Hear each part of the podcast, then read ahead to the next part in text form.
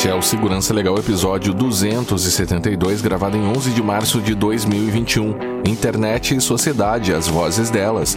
Neste episódio, as pesquisadoras Luísa Brandão, Laís Kurtz, Ana Bárbara Gomes e Juliana Roman, todas do Íris, falam sobre sua experiência na pesquisa acadêmica. Segurança Legal, com Guilherme Goulart e Vinícius Serafim. Um oferecimento Brown Pipe Consultoria.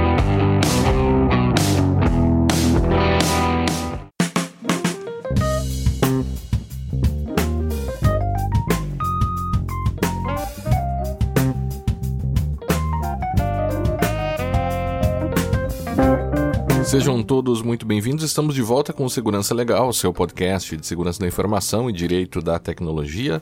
Eu sou Guilherme Goulart e gostaria de lembrar que para nós é fundamental a participação de todos por meio de perguntas críticas e sugestões de temas. Para isso, estamos à disposição dos ouvintes pelo Twitter, lá no arroba Segurança Legal, pelo e-mail podcast facebook.com barra segurança legal, youtube.segurançalegal.com, iTunes e Spotify. Também temos a nossa campanha de financiamento coletivo, onde você pode verificar lá quais são as modalidades de apoio e também as recompensas, lá no PicPay, picpay.me barra segurança legal e também no Apoia-se, apoia.se barra segurança legal. E o episódio de hoje também tem o apoio do Promobit. O Promobit é uma comunidade de pessoas que compartilham entre si as melhores ofertas da internet. A grande vantagem dessa plataforma é que as ofertas são enviadas pelos, pelas pessoas normais, pelos próprios consumidores dos produtos, atualmente contando com mais de um milhão de usuários cadastrados. A ideia é você pagar o menor preço nas suas compras pela internet. O Promobit ainda confere se aquele preço realmente é uma oferta e todas as postagens são moderadas uma a uma pela equipe do site. Atualmente são recebidas mais de 700 ofertas por dia das mais variadas categorias, o que inclui desde livros, smartphones, jogos de videogame, material escolar, action figures e muitos produtos de informática. Tá precisando de um HD externo? Que tal ir lá no Promobit e ver a oferta do seu novo HD de 5 terabytes? Já pensou? Certamente os ouvintes do Segurança Legal vão encontrar uma oferta interessante por lá. Visite www.promobit.com.br ou baixe o aplicativo para iOS e Android. Bem, pessoal, então nessa semana em que a gente comemora o Dia da Mulher, a gente entregou a chave do Segurança Legal para um grupo magnífico de pesquisadoras lá do IRIS, Instituto de Referência em Internet e Sociedade, para que elas viessem aqui e falassem um pouco sobre sua trajetória acadêmica nesse estudo de temas relacionados com internet e sociedade. A conversa foi conduzida pela Luísa Brandão e contou com a participação de Laís Kurtz, Ana Bárbara Gomes e Juliana Roman, todas do Íris. Fiquem então com as vozes delas. 52% das pessoas no mundo sem acesso à internet são mulheres. No Brasil, os cargos sobre tecnologia da informação e comunicação têm apenas 12% de mulheres que os preenchem. Vamos invadir esse episódio do Segurança Legal especialmente para falar de abismo digital.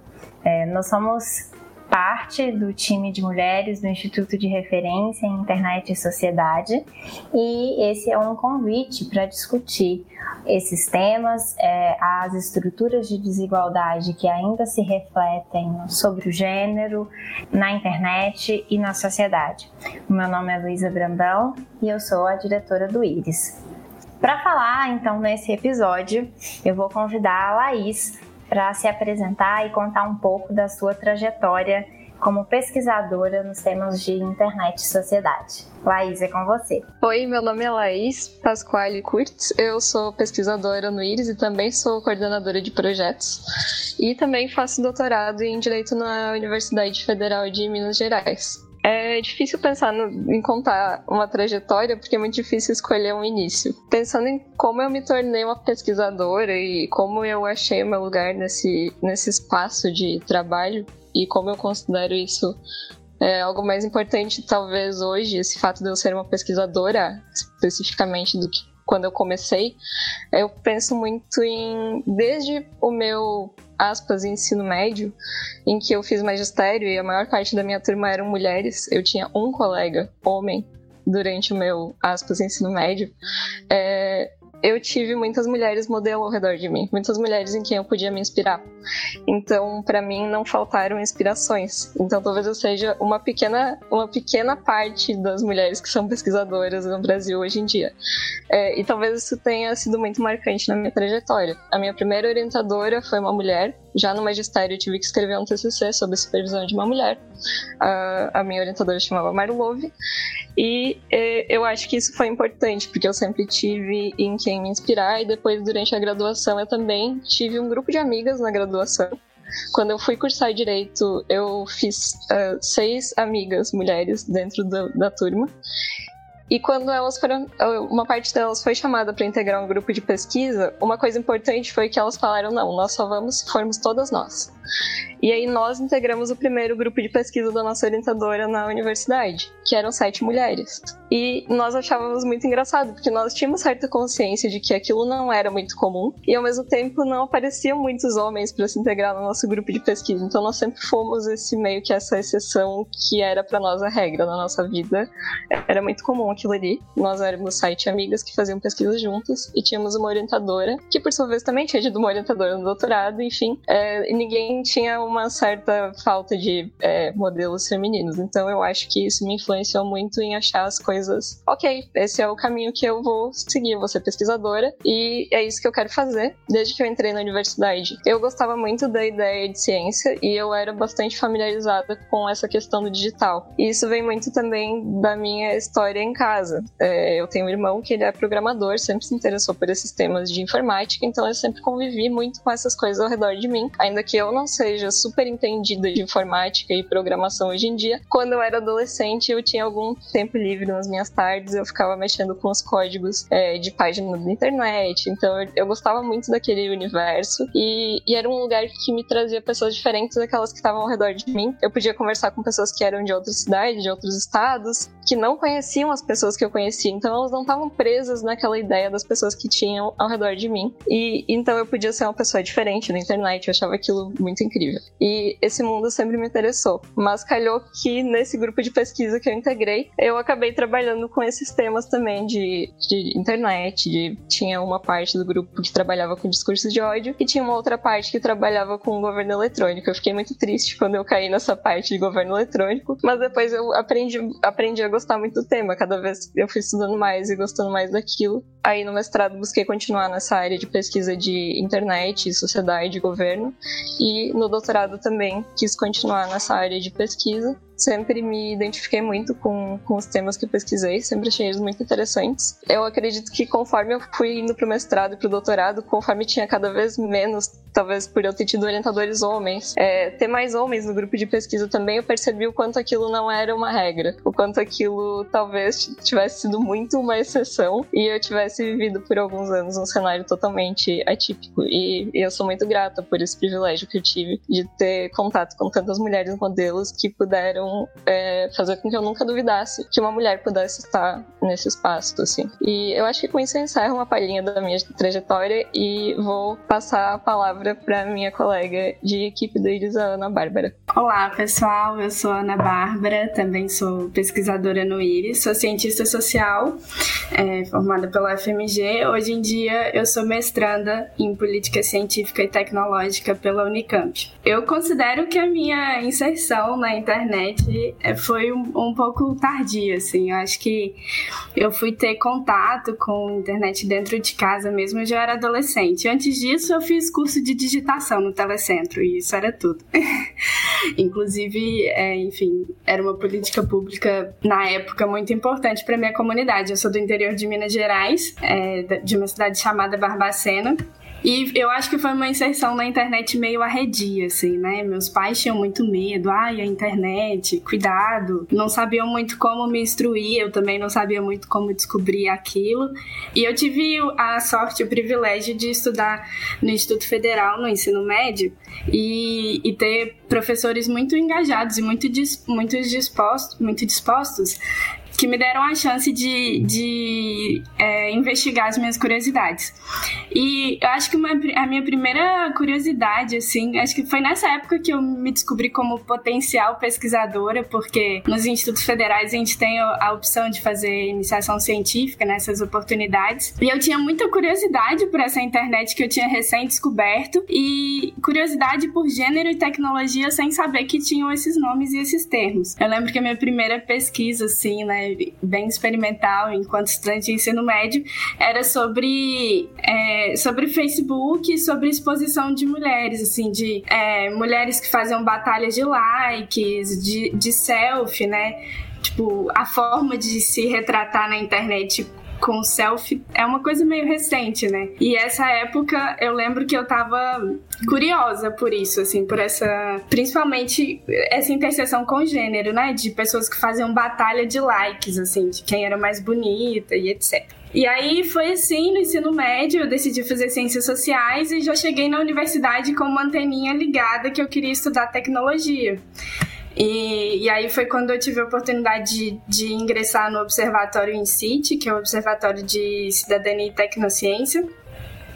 E lá tinha uma equipe muito boa estudando tecnologia e sociedade. E eu me sentia muito. era muito novo para mim tudo, assim. O pessoal era muito mais maduro que eu naquela época, né? E, e foi uma, experi é, uma experiência que me engrandeceu muito. Daí eu, eu passei numa bolsa do PET, né? Que é uma iniciação científica onde eu comecei a estudar tecnologia mais é, seriamente, que eu comecei a usar a estudar o uso de drones para fins militares, como uma iniciação científica. Daí eu tive a oportunidade de participar do Fórum da Internet em 2017, que foi quando, assim, um leque se abriu, né? Porque eu encontrei referências, eu encontrei pessoas da minha idade que estudavam o tema, é, mulheres jovens que estavam lá na frente, pegando o microfone e falando. Bem, eu fui uma dessas mulheres, eu me apresentei no encontro da, da rede de governança e internet, o que foi para mim, assim, nossa, uma experiência que mudou, assim, a, a minha trajetória história, no sentido de me encorajar e me inspirar muito a continuar.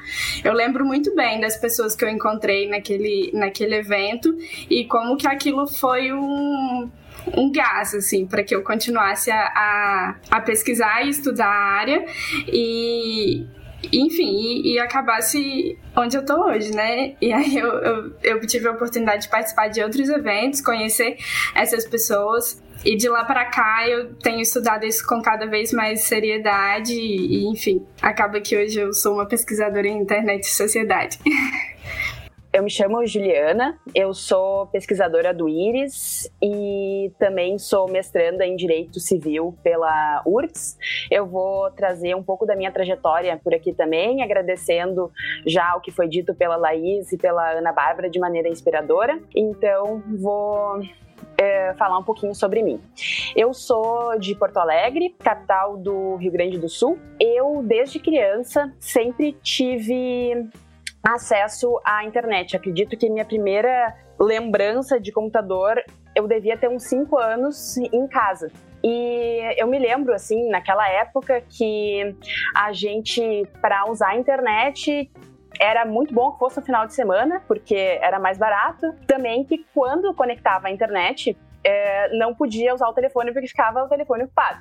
Então eu me lembro assim das minhas lembranças da minha mãe ligando para minha avó no interior do Rio Grande do Sul e falando uh, filhos, né, para filho e filha.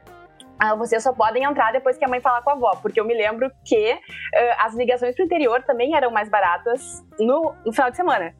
E o acesso à internet era mais barato depois das 10 da noite, enfim, tinha várias coisas. Então eu me lembro isso, já devia ter uns 8, mas eu me lembro assim da, da, da minha primeira inserção uh, com o computador ainda criança. Então a gente vê as, as diferenças é, que a gente traz, né, de bagagem. É muito interessante tudo isso, porque muitas vezes nós somos levadas às mesmas direções, ainda que com trajetórias muito diferentes. E isso é muito agregador.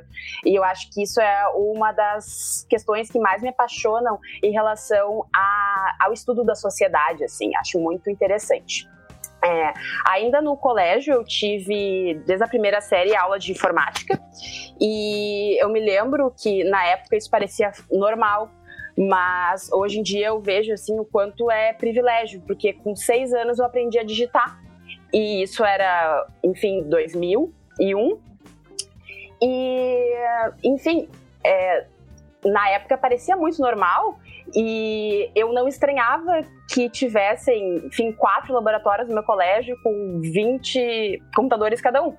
E o quanto falta, às vezes, uma conscientização social, uh, ainda que no ensino fundamental e ainda mais pertinente, acredito, no ensino médio, sobre os privilégios, sobre as. Uh, sobre como nós devemos tratar as chances não como corriqueiras, mas sim como oportunidades que outras pessoas não têm, sabe? Então, acho que isso é muito importante. Mas aí agora falando um pouquinho mais é, de mim. É, a minha família é composta pela minha mãe, meu pai e meu irmão.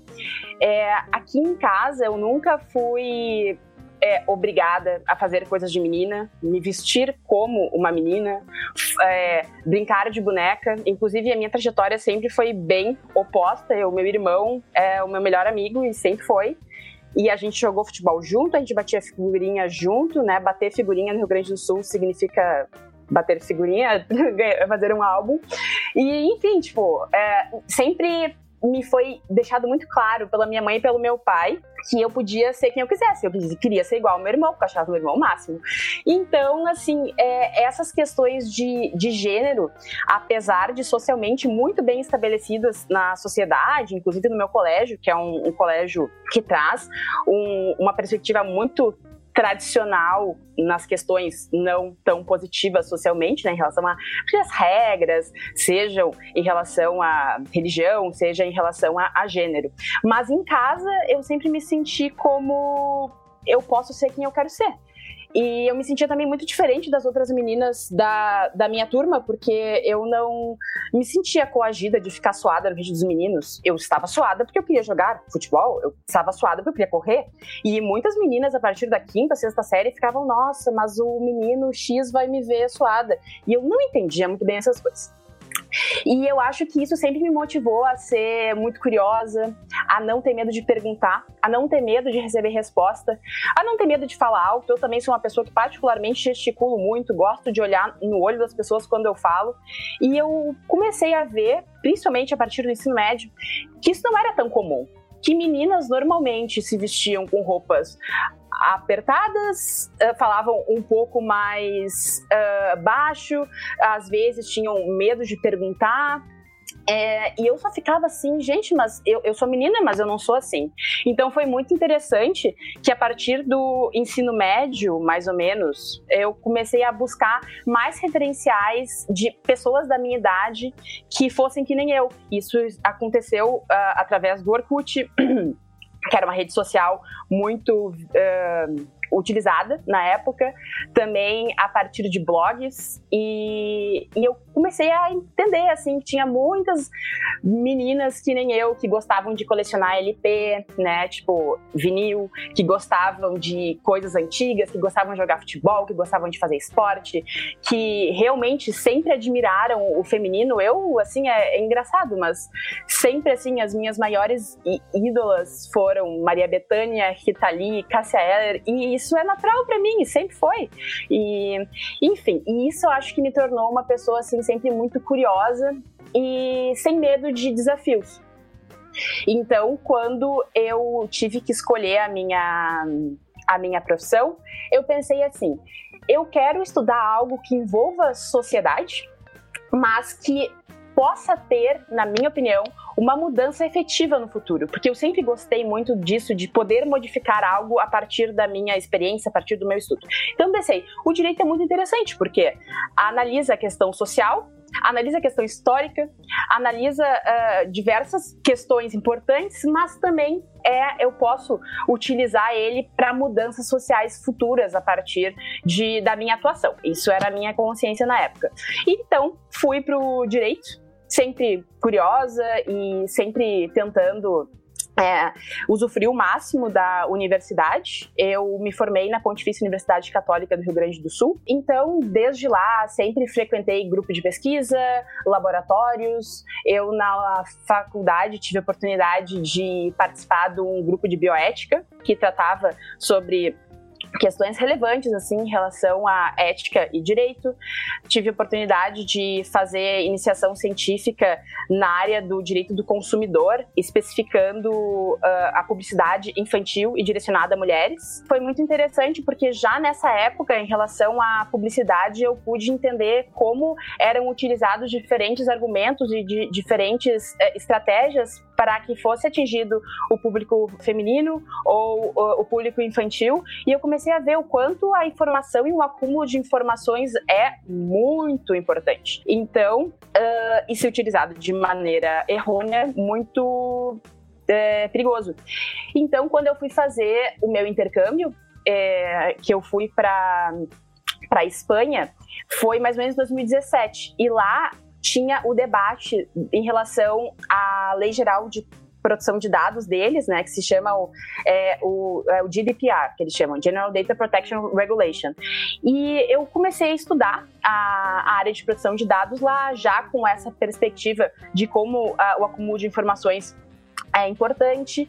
É, durante o meu intercâmbio, eu tive a oportunidade de fazer uma pesquisa de sexting, que é quando a, o vazamento de uma imagem íntima de a partir de celulares ou a partir de aplicativos de mensagem. E foi constatado, junto com o professor dessa universidade que eu fiz intercâmbio, que 90% dos casos de sexting atingiam mulheres. Enfim, isso já foi uma coisa que me interessou muito em relação a, a, a, gênero, a tecnologia, a sociedade. E então eu voltei depois e fiz o meu minha monografia na área de produção de dados, analisando diversas questões pertinentes. E em seguida eu me encaminhei para o mestrado, onde eu também é, pesquiso sobre produção de dados, em específico em relação a fluxo de informações, mas sempre com esse lado que eu tenho muito orgulho, que é um lado militante em relação a gênero, em relação a lugar de escuta, a lugar de fala e principalmente a admiração feminina, porque para mim, assim como foi dito anteriormente pela Laís, mulheres modelo não faltaram e, felizmente, homens modelos também não faltaram.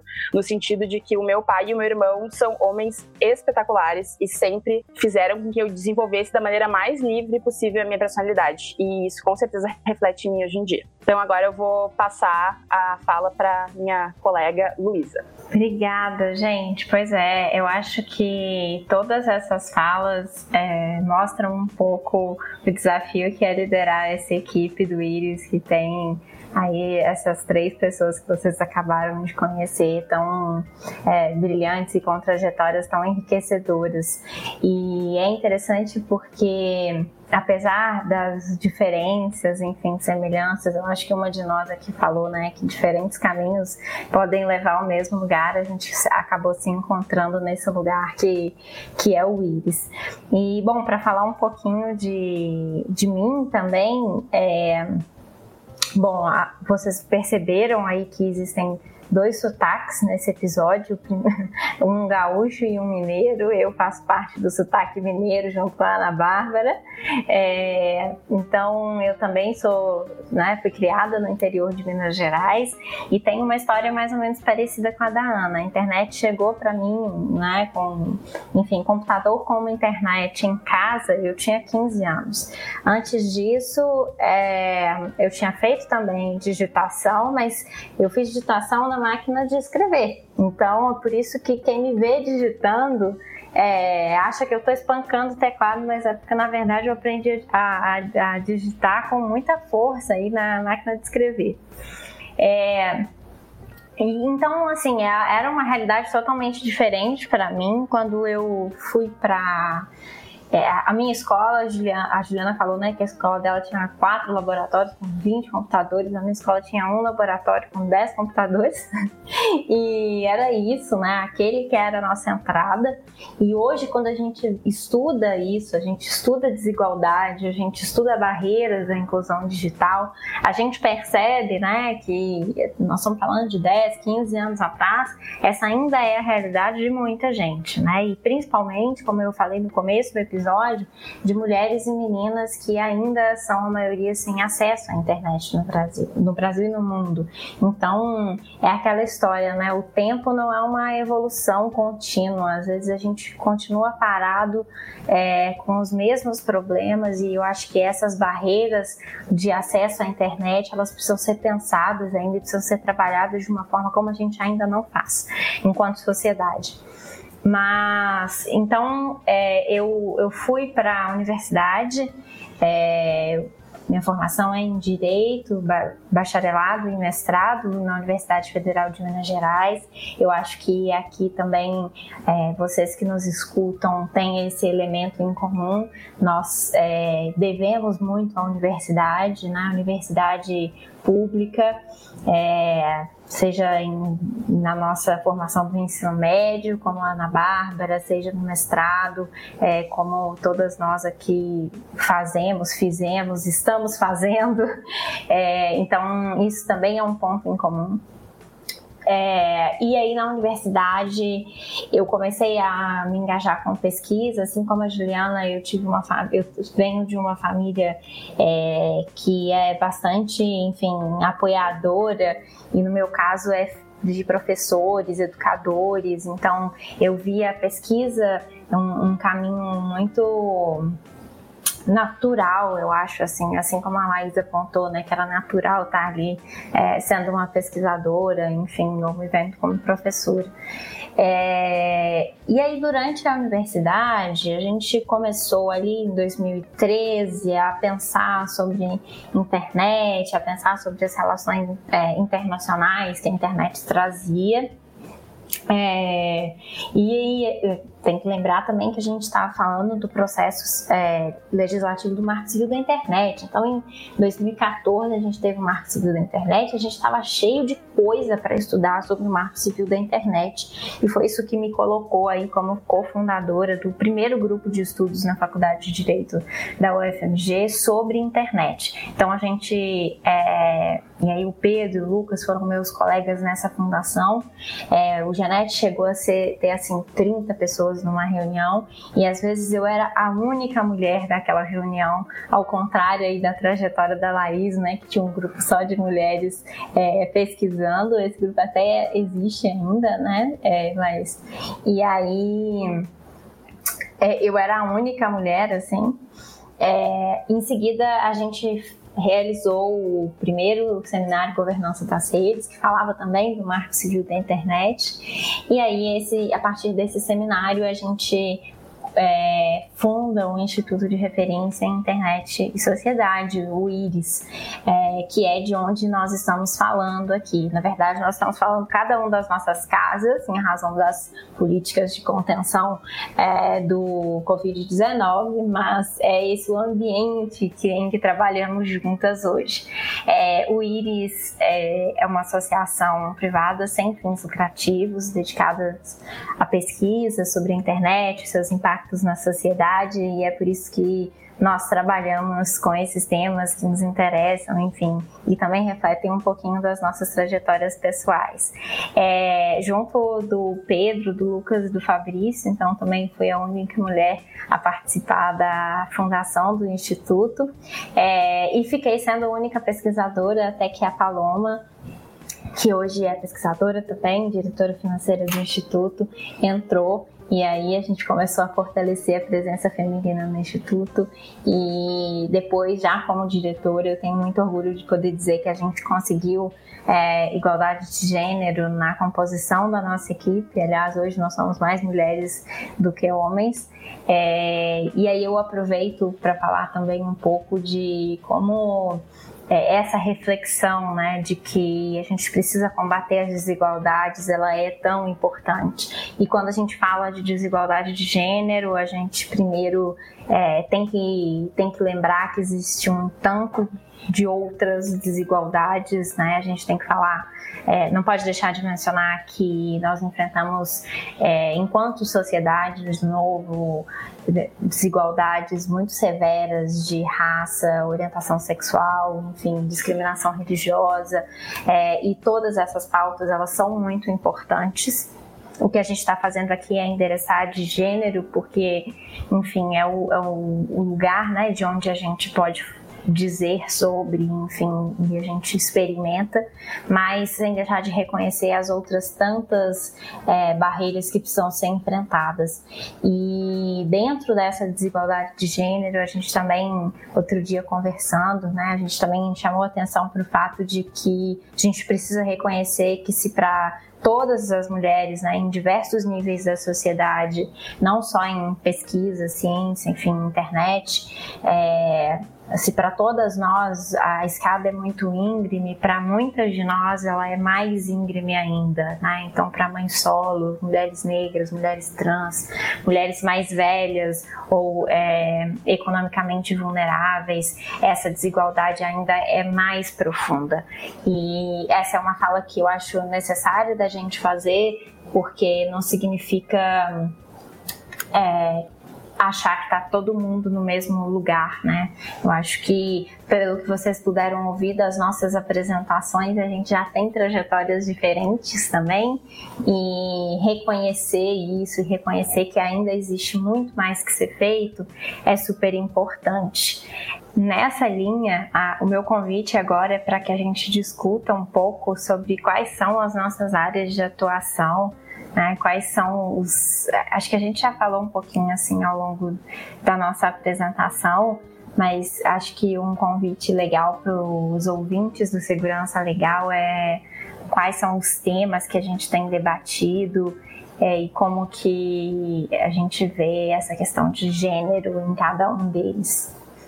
É, acho que pode agora ficar mais orgânico, assim. Eu acho muito bacana, por exemplo, é, a Ana Bárbara, ela é autora no Iris do Glossário da Inclusão Digital, então toca muito no centro dessa conversa sobre é, a, o abismo digital, mas também na área de segurança da informação, criptografia, enfim.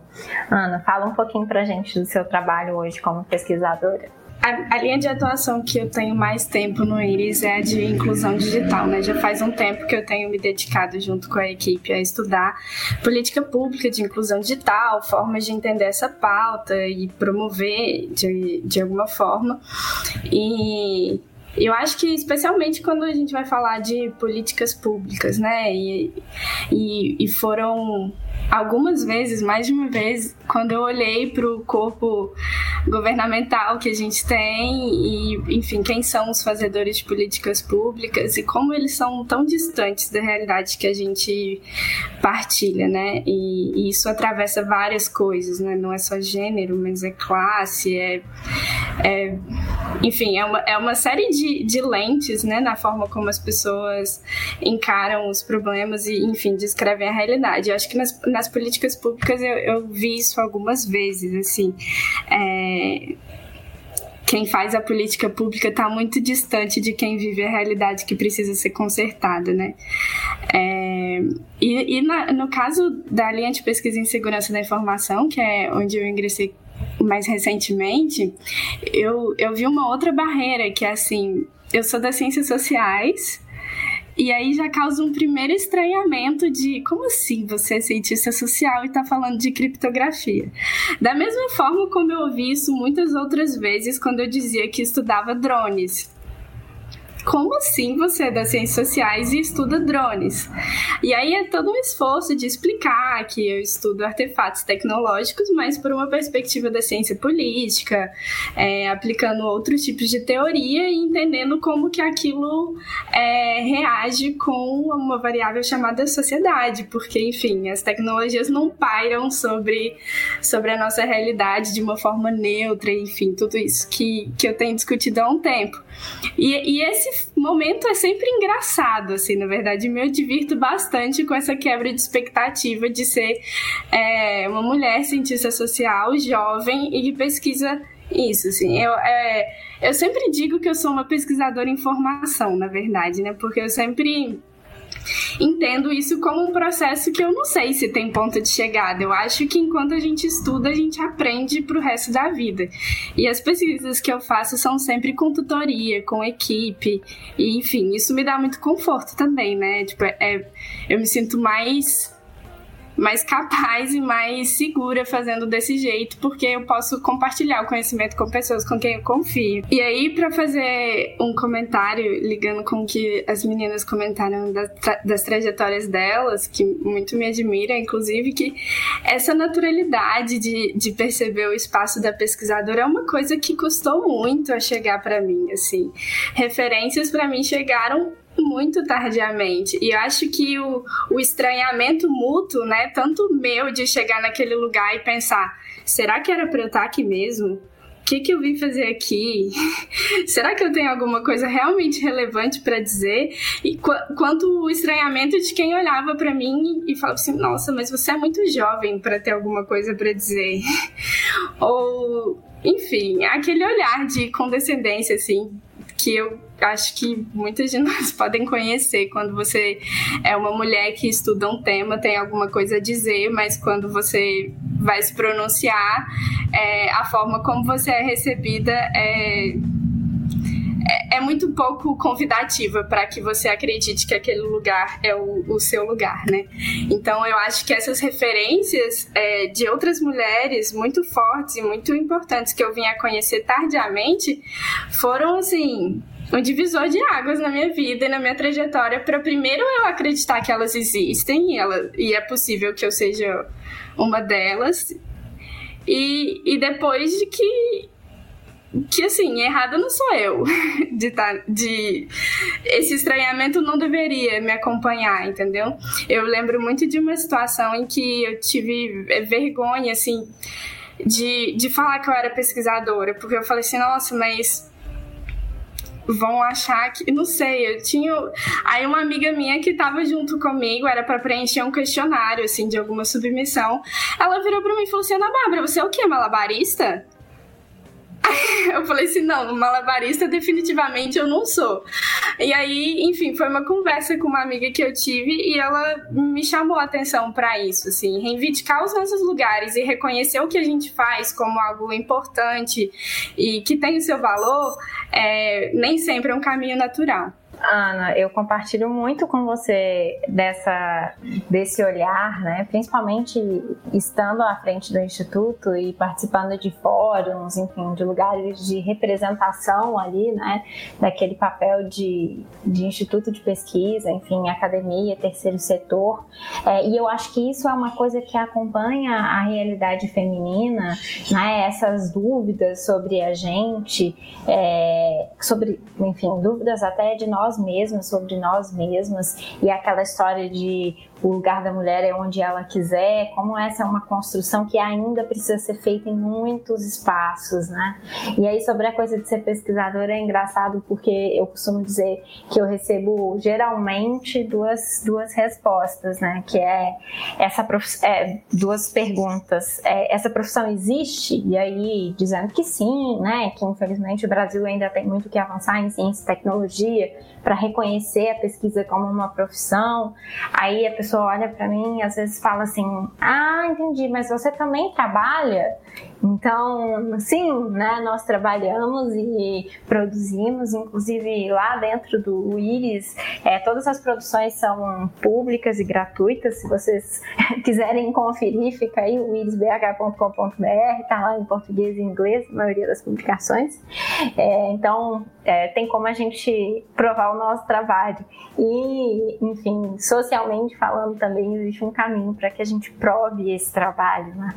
É, o que é interessante o que ela estava falando, né, de sempre ter trabalhado com mulheres, e daí a gente vê a importância que é a gente ter representatividade, a gente ter mulheres em quem olhar e dizer eu posso, eu posso fazer o mesmo, eu também sou capaz disso, é, que como, como os caminhos são diferentes quando existe essa representatividade e é por isso que a gente precisa tanto falar e, e trazer esses assuntos e mostrar olha, é possível trabalhar com criptografia, é possível trabalhar com política pública de inclusão, desse meu lugar, né, ou desse lugar em que vocês nos ouvem. E aí eu queria é, também perguntar para a Laís, né, como que é, de onde você fala, que lugar é esse e, e enfim, quem quem se, pode se inspirar em você? É, ah, eu nem mencionei, mas eu também estou no Rio Grande do Sul. Quer dizer, estou não. Eu estou no sul do país nesse momento, em Santa Catarina, mas eu sou do Rio Grande do Sul e passei uma boa parte da minha vida lá. É, eu, eu, nasci em Bento Gonçalves e fui fazer a faculdade, mudei de lá quando fui fazer a faculdade, a graduação em Direito em Santa Maria, onde fui orientada pela pela minha professora Rosane Léo da Silva, a quem eu devo muito no campo da pesquisa. Ela, ela foi uma das primeiras pessoas que ensinou para mim, pelo menos, o que era ser uma pesquisadora. Eu tinha várias ideias bem comezinhas do que era ciência e sempre achei isso tudo muito interessante, sempre fui uma pessoa muito cética. E desde que eu entrei na faculdade, eu percebia que ela quebrou muito as minhas expectativas, especialmente a faculdade de Direito. É, ela é uma faculdade que você talvez entre porque você gosta de ler sobre história, sobre sociologia, sobre filosofia, e muito dela é, é puro estudo de lei. E, e, coisas muito burocráticas. Pelo menos a minha foi muito pautada nisso. Então eu me decepcionei muito porque tinha muito pouco essa reflexividade que eu esperava de uma graduação. E eu entrei para pesquisa muito com essa lacuna de querer ler mais e refletir mais sobre as coisas com as quais eu queria trabalhar. E aí eu descobri que a pesquisa era algo com o qual eu queria trabalhar. E daí não teve mais volta, assim. Eu sou pesquisadora até hoje e eu tentei ser advogada por um tempo. Sou ainda advogada registrada na OAB, porém eu só atuo esporadicamente, assim, não, não é mais a minha profissão principal, eu diria. Embora seja uma profissão que eu valorizo muito. Não é algo que eu falo com desdém, que eu, que eu não sou advogada como profissão principal. Mas eu acho que ser pesquisadora foi muito mais importante, assim, dentro da minha, da minha trajetória, das minhas expectativas de quem eu quero ser. É, para mim, trabalhar com ciência, com pesquisa, com, é, construir conhecimento, tentar questionar realidades, tentar é, levar isso adiante, fazer com que outras pessoas reflitam sobre as coisas, é muito importante, assim, para mim. Então, eu me identifico muito com, com o que eu faço hoje, especialmente no IRIS, assim. A gente trabalha principalmente com pesquisa lá, e, e, eu me senti muito feliz de poder integrar de novo um lugar que era liderado por uma mulher, no caso a Luísa, quando eu, quando eu entrei pro Iris, ela já era diretora. Então, foi um outro espaço onde eu tive muito em quem me inspirar, assim. E, e um espaço muito importante para o meu crescimento como pesquisadora, é, até como uh, uma pessoa que pôde assumir agora uma, uh, um lugar de estar como coordenadora de projetos lá dentro também, que é um reconhecimento também da minha trajetória enquanto pesquisadora. Fico muito feliz de poder estar é, guiando outras pessoas que também estão estão nesse, nesse mesmo mundo da pesquisa, assim. Eu me sinto muito feliz de estar tá podendo, talvez, em algum momento, ser uma inspiração para alguém, assim. Eu acho que é muito importante também se ver enquanto uma pessoa que outras pessoas estão olhando para você. É isso aí. E a Laís falou, né, dessa trajetória dela que levou à coordenação de projetos, que é justamente uma área do IRIS que busca incentivar, enfim, mais engajamento, as pessoas novas que entram. É, e, e, a Laís tem um leque, assim, de experiência com pesquisa que vai de governo eletrônico, como ela mencionou, até criptoativos e lavagem de dinheiro, que é um paper que ela escreveu junto do Gustavo, que também é pesquisador no IRIS é, moderação de, de conteúdo por plataformas, transparência. Então, é uma enfim, uma pesquisadora que tem aí, se vocês buscarem o nome dela, vocês vão encontrar várias referências bacanas e super versáteis. Assim. É, e essa ideia né, de encarar desafios, como a Juliana mencionou, eu acho que é algo que todas nós compartilhamos, assim, é, principalmente porque a nossa área ela é uma área de muitos desafios, de muita coisa desbravar mesmo, né? Tipo, não tem muita referência, não tem muito de onde partir, então é, esse papel que a Laís menciona, né, de, das pessoas olharem e se inspirarem, ele também é importante, porque a gente precisa de muitos pontos de partida é, para avançar em tantas questões. E aí eu já pergunto para Juliana, assim, peço para você compartilhar também um pouquinho é, com o que, que você tem trabalhado é, e por que que essas áreas te chamaram a atenção. Então, é, no Iris, eu tive a felicidade de entrar em outubro.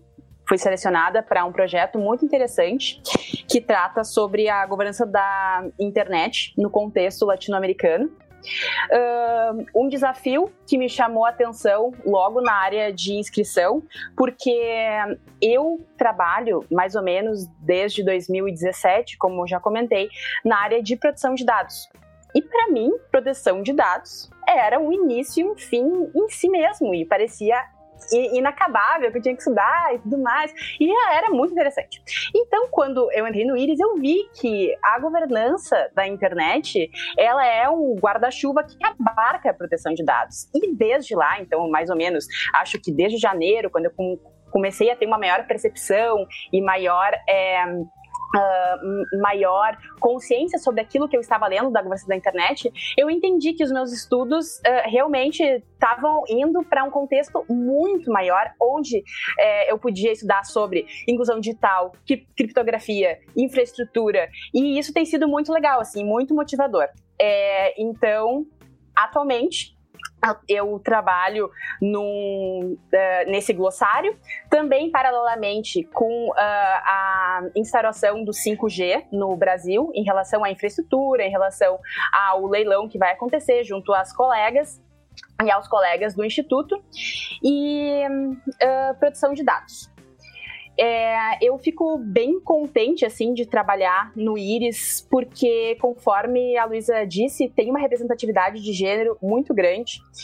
E eu me sinto ouvida, tanto pelas minhas colegas quanto pelos meus colegas. E eu acho que essa questão da da gente ter a voz ouvida é importante como mulher e é importante como pessoa, é importante, é quase como um carinho em si mesmo, assim, é muito bacana tu saber que tu te inspira em alguém e que alguém se inspire em ti. Porque eu acho que uh, as coisas mais bonitas na vida, elas são uh, bilaterais, no sentido de que é uma troca.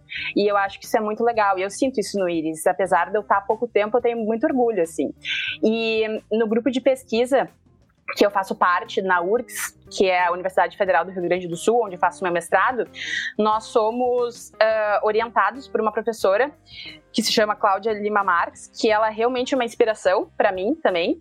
É uma pessoa que tem, uh, nos últimos dois anos, assim, participado ativamente da minha construção como acadêmica e ela surgiu na minha vida a partir de um, de um, de um evento que eu fui e ela era a única mulher da banca.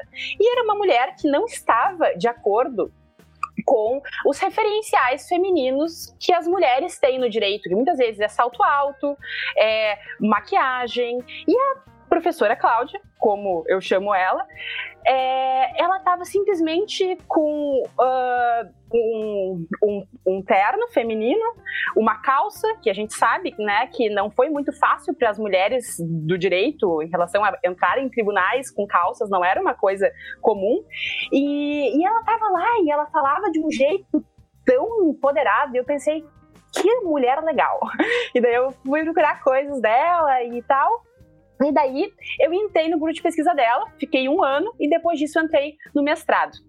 É, e atualmente ela é diretora da Universidade Federal do Rio Grande do Sul. Então ela é a primeira diretora é, da, da Faculdade de Direito. E eu tenho assim muito orgulho de ter feito parte da da comissão que auxiliou a divulgar as ideias da chapa, a fazer o material gráfico da chapa junto com diversos outros, outros colegas. Nós lutamos, então, por uma universidade e faculdade plural, uh, justa, com paridade de gênero, com é, respeito à, à, voz feminina, com respeito também às diferenças femininas, porque a gente tem que ter sempre em mente: tratemos iguais os iguais e tratemos diferente os diferentes, no sentido de que é necessário. Uh, ter em conta as diferenças para que se possa ter um tratamento justo e igualitário e também faço parte na URCS do Serviço de Assistência Jurídica Gratuito, que uh, auxilia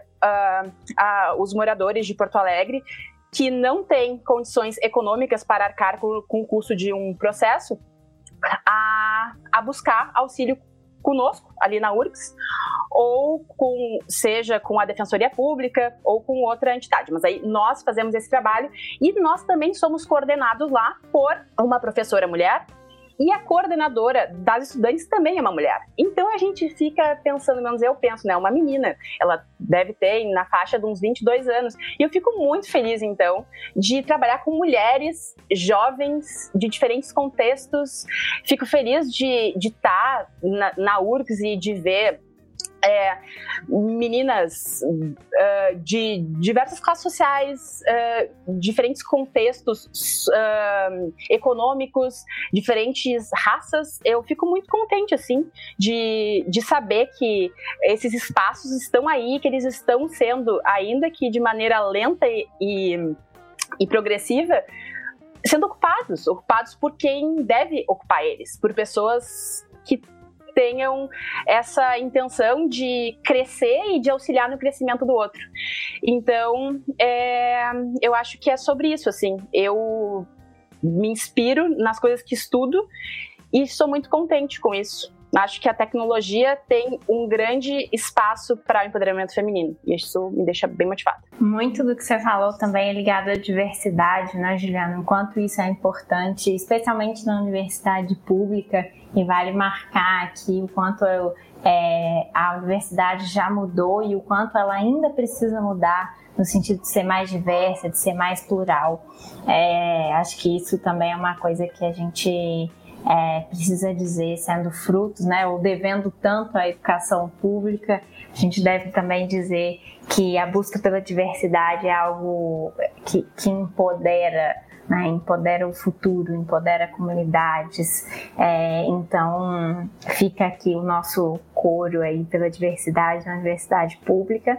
É, já no IRIS, né, a gente também, é, a diversidade é um caminho que a gente busca, ainda precisa evoluir muito, mas, enfim, é, vamos alcançando aí algumas metas, pensando, né, dos cinco anos no Instituto para cá, muita coisa mudou, muita coisa ainda tem que mudar, é, mas eu acho que dessa conversa a gente tira o quanto representatividade importa, o quanto é importante a gente pensar, é, é, a gente mostrar o que a gente faz, a gente mostrar o nosso trabalho, a gente se colocar nesse papel de especialista. Eu me lembro uma vez de ter tido uma conversa com a Ana, em que eu dizia: Ana, você é a especialista, você que está sendo mandada lá para falar e para ensinar as pessoas sobre isso. Então, a gente também aceitar essa posição e defender essa posição, porque é, muitas das que vieram antes de nós precisaram batalhar muito para que a gente tivesse esse espaço que a gente tem hoje. Eu acho que a gente precisa honrar as que vieram depois, é, antes de nós e também abrir espaço para as que vêm depois de nós e a gente espera que sejam muitas. É, por isso, né, nesse sentido de trazer representatividade, de trazer, enfim, é, inspirações, principalmente para as próximas gerações, a gente conduz junto com o IPREC, que é o Instituto de pesquisa em tecnologia e direitos do Recife, é, e aí é minha super amiga Raquel Saraiva, é, que está lá à frente também do IPREC. É, a gente tem a campanha Mulheres na Governança, então é uma campanha, hashtag Mulheres na Governança, que fala exatamente de mulheres na governança da internet. E a gente tenta mostrar que esse lugar, né, esse, essa área de atuação, ela está aberta para que muitas mulheres ainda possam atuar. Pra, é, existem muitos, muitos e muitos temas é, em que mulheres eles devem se engajar. Aqui a gente falou de alguns só, né? Inteligência artificial, por exemplo, acho que a gente não falou, mas é, tudo, enfim, todos esses espaços vocês encontram lá na hashtag Mulheres na Governança, nas redes sociais. Então, mais uma vez, fica o convite para que muitas mais mulheres se engajem aí é, nessa campanha sobre visibilidade, que mostrem esse lugar que ocupam na internet, na sua governança, no seu futuro. E passo então para que as minhas colegas façam uma rodada final, assim, de é, que, que é a mensagem desse podcast que a gente invadiu. Bom, vou começar aqui. É, a gente pode fazer na mesma ordem que a gente fez a nossa introdução. Eu acho que fica a mensagem de que talvez para muitos ouvintes desse podcast, talvez se tiver muitos ouvintes homens, eles nunca tenham parado para refletir sobre isso, ou talvez pareça que o problema de desigualdade de gênero é algo superado e, e que talvez hoje em dia isso já tenha sido vencido. Fica aqui um, uma pequena amostra muito, muito pequena de como é, existem diferentes trajetórias e de como você pode perceber se você sai da sua bolha que existem ainda assim vários problemas que não é porque eles não estão visíveis para você que eles não existem e, e, que são coisas que todos nós devemos participar assim. Eu, eu acho muito importante buscar referenciais femininos mesmo que você seja um homem é, porque isso valoriza o trabalho de outras pessoas que também é, merecem tanto quanto os homens que são usados como referenciais serem referenciais. E acredito também que é importante olhar para o lado e, e, sempre que tiver uma pessoa é, precisando de um modelo, tentar ser esse modelo para aquela pessoa e, e, tentar sempre se inspirar e tentar inspirar outras pessoas a, a serem o que elas quiserem. Eu acho que isso é o mais importante, que as pessoas não deixem de acreditar que elas podem sim ocupar os espaços e que não é por causa de uma ou outra condição limitante que aquilo define ela. E, ou que uma, um limite que ela encontra na vida é definitivo. Então, essa seria a minha mensagem, assim, mesmo que uma coisa não esteja visível, ela é importante e ela existe. Não é porque ela não está na sua vida que ela não existe na vida de ninguém. E, e acho que as mulheres têm que cada vez mais tomar os espaços e acho que é, esse é um espaço que nos foi, nos foi dado e a gente é, tem mais a que participar dele mesmo. Bem, para concluir, para mim, fica a mensagem de como representatividade importa e pode mudar a vida das pessoas. Assim, é, eu gostaria de dar nomes às porque eu comentei no começo do, do fórum da internet que eu participei em 2017 e que foi um divisor de águas, né, para que eu levasse a governança da internet como um tema um dos meus temas principais de, de, dedicação, eu lembro muito da Fernanda Rosa me chamando num canto depois da minha apresentação da rede de governança da internet e me dando dicas para minha pesquisa sobre o que, que eu poderia fazer dali para frente. E, e, eu sou muito grata a ela, eu acho que eu nunca a disse, então quem sabe ela escuta. E, e foi lá onde eu conheci o Iris também. E, e hoje eu digo com muita clareza a, o privilégio e, e o orgulho que é trabalhar numa equipe que, que preza por diversidade, que, que tem paridade de gênero, onde eu tenho colegas que que apesar de trajetórias tão diferentes partilham de horizontes é, parecidos e, e que diferença que faz ter uma diretora mulher é... e, e, eu acho que a última coisa que eu gostaria de dizer é que às vezes a gente tem desconfortos no caminho e estranhamentos e parece que isso está na gente, que é porque a gente não estudou o suficiente, não está preparado e etc. Mas que não necessariamente, porque muito provavelmente as coisas ao nosso redor ainda precisam mudar muito para que os espaços sejam espaços de acolhimento para a nossa diversidade, né?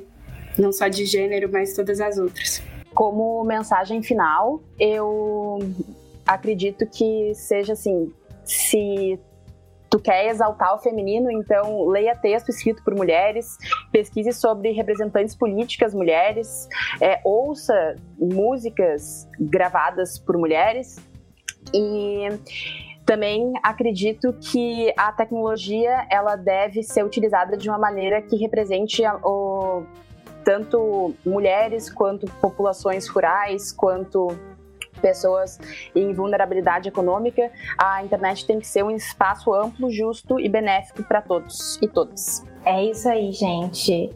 É, são os nossos recados finais é, que dizem muito sobre a importância da gente é, seguir em frente, mas levando todas juntas.